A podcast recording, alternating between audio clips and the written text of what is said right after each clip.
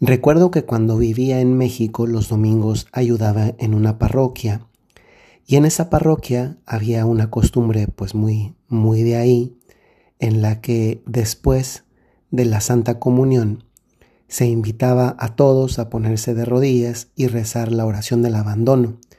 Esa oración de San Charles de Foucault que dice me abandono en tus manos, haz de mí lo que quieras, sea lo que sea, te doy las gracias, lo acepto todo con tal de que tu voluntad se cumpla en mí, etcétera, etcétera, etcétera. Es una oración verdaderamente muy, muy bonita. Sin embargo, alguna ocasión yo decía que quien no se sintiera con la fuerza de decir esa oración, pues bueno, la oración no era parte y no es parte de la misa. El motivo por el cual yo hacía esa anotación es porque, bueno, primero, efectivamente las personas también aprenden y deben tener claro que hay, hay partes devocionales que no son parte de la misa, porque si no después llegan a otro lugar y dicen, pero ¿por qué aquí no se hace la oración del abandono? Pues porque no es parte de la misa, sino más bien parte tal vez de la piedad de un determinado lugar. Entonces, no se debe obligar a todos, se puede invitar a todos, pero no obligar a todos. Sin embargo, eh, la razón mayor por la que yo hacía la anotación de que si alguien no le nacía decirla no lo hiciera es porque les invitaba a que se fijaran en las palabras de lo que estaban diciendo. Es una oración muy bonita, eso no lo niego, es que realmente lo es, pero es una oración en la que si nos fijamos en lo que estamos diciendo, cosa que no siempre hacemos, le estamos diciendo a Dios cosas muy fuertes. Es que le estás diciendo, haz de mí lo que quieras. Es parte de la oración. Sea lo que sea, ojo, eh, sea lo que sea, te doy las gracias. Lo acepto todo, con tal de que tu voluntad se cumpla en mí. Sea lo que sea. Es verdad que algunas personas, por la madurez espiritual que tienen, por la intensidad del amor en su relación con Dios, miren, pueden decir eso y pueden decir muchísimo más. Pero es que eso supone aceptarlo, aceptarlo todo, ¿eh? Todo. Hago un paréntesis. Muchas veces yo pienso en, en esa parte del Evangelio, que además son, es palabra de Dios, es palabra de Jesús. Y en el Evangelio hay una parte donde se habla de la responsabilidad y dice, a quien mucho se le da, mucho se le pedirá. Esto tiene que ver para todos aquellos que reciben un don o una responsabilidad muy grande. A lo largo de la vida, todos nosotros recibimos algún tipo de responsabilidad. Alguna es una responsabilidad derivada de, de una situación natural, por ejemplo, el ser hijos, el ser padres, el ser hermanos, hay una, una cierta responsabilidad.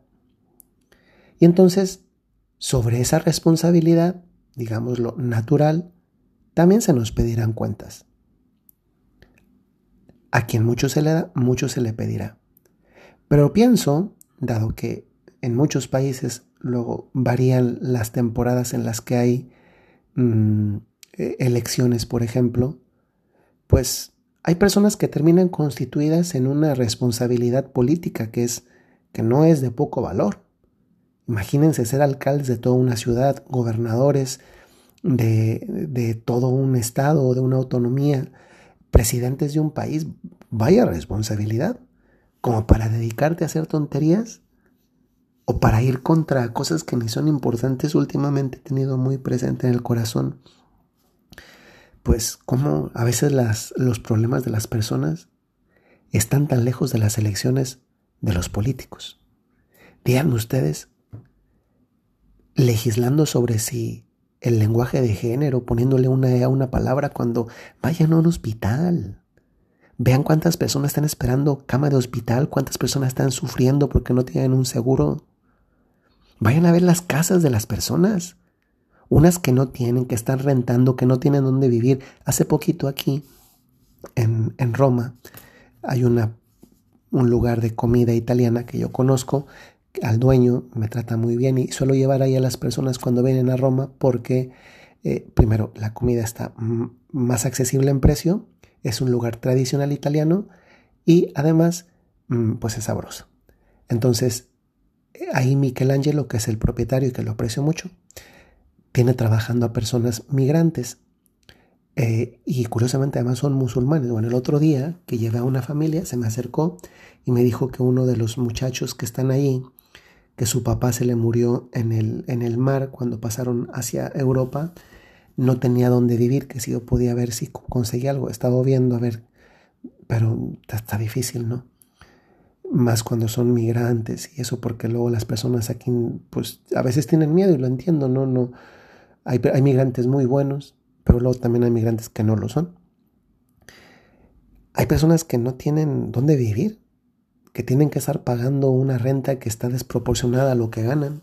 Hay personas que, que se sienten solas, que no tienen medicamentos, para que luego anden legislando sobre si, sobre, sobre ideología de género, como si ese fuera el gran problema de la humanidad. Híjole, a veces uno piensa que lejos están las personas, los políticos, los que hacen las leyes, de los problemas reales del día a día de los ciudadanos. A quien mucho se le da, mucho se le pedirá. Pues cuando en una oración, y estamos volviendo al tema inicial, a veces nada más repetimos como periquitos, pues corremos el riesgo de que lo que estamos diciendo, lo estamos diciendo. Eso es una verdad. Que luego no nos fijemos, pues eso es un riesgo para nosotros. Pero lo estamos diciendo, este son nuestras palabras. Y deberíamos fijarnos cada vez más en lo que rezamos. Y todo esto viene a colación de qué? Pues viene a colación de que a veces cuando le ponemos atención a lo que estamos diciendo, también vivimos más atentos en nuestra vida a darnos cuenta de si recibimos o no lo que hemos pedido en esas oraciones que son más bien rezos, ¿no? Porque repetimos a lo que ya estaba escrito, por ejemplo. Una de las oraciones que además es preciosa que nos enseña a llamarle a Dios Padre y a pedirle lo que nos hace provecho para nuestra vida en el día a día, tiene una parte preciosa donde le pedimos a Dios nuestro Señor, líbranos del mal.